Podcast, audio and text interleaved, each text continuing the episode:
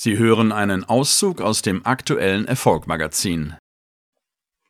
Roger Federer, die lebende Tennislegende.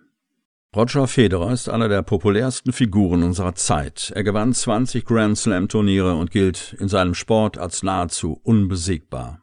Für die Schweiz ist der erfolgreichste Tennisspieler aller Zeiten zum lebenden Nationalheiligtum geworden. Jedoch typisch schweizerisch geht es hierbei eben nicht nur um Reichtum und Popularität. Roger Federer verkörpert noch ganz andere Werte. Als vor kurzem jugendliche Klimaaktivisten in die Filiale eines seiner Sponsoren, der Credit Suisse, eindrangen und dort aus Protest Tennis spielten, antwortete der Star diplomatisch, bescheiden und selbstkritisch. Ich bin den jungen Klimaaktivisten dankbar, dass sie uns alle dazu zwingen, unser Verhalten zu überprüfen. Und ehrlich war er trotzdem. Ich verbringe so viel Zeit im Flugzeug, deshalb kann ich den Leuten nicht sagen, sie müssen darauf achten, nicht so viel zu fliegen. So beherrscht war der Star bekanntermaßen nicht immer.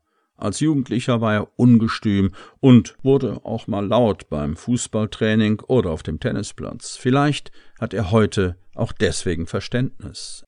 Er dürfte damals eher als Gegensatz zu seinem Vater, Robert Federer, gewirkt haben, der leise, ausgewogen und charmant war.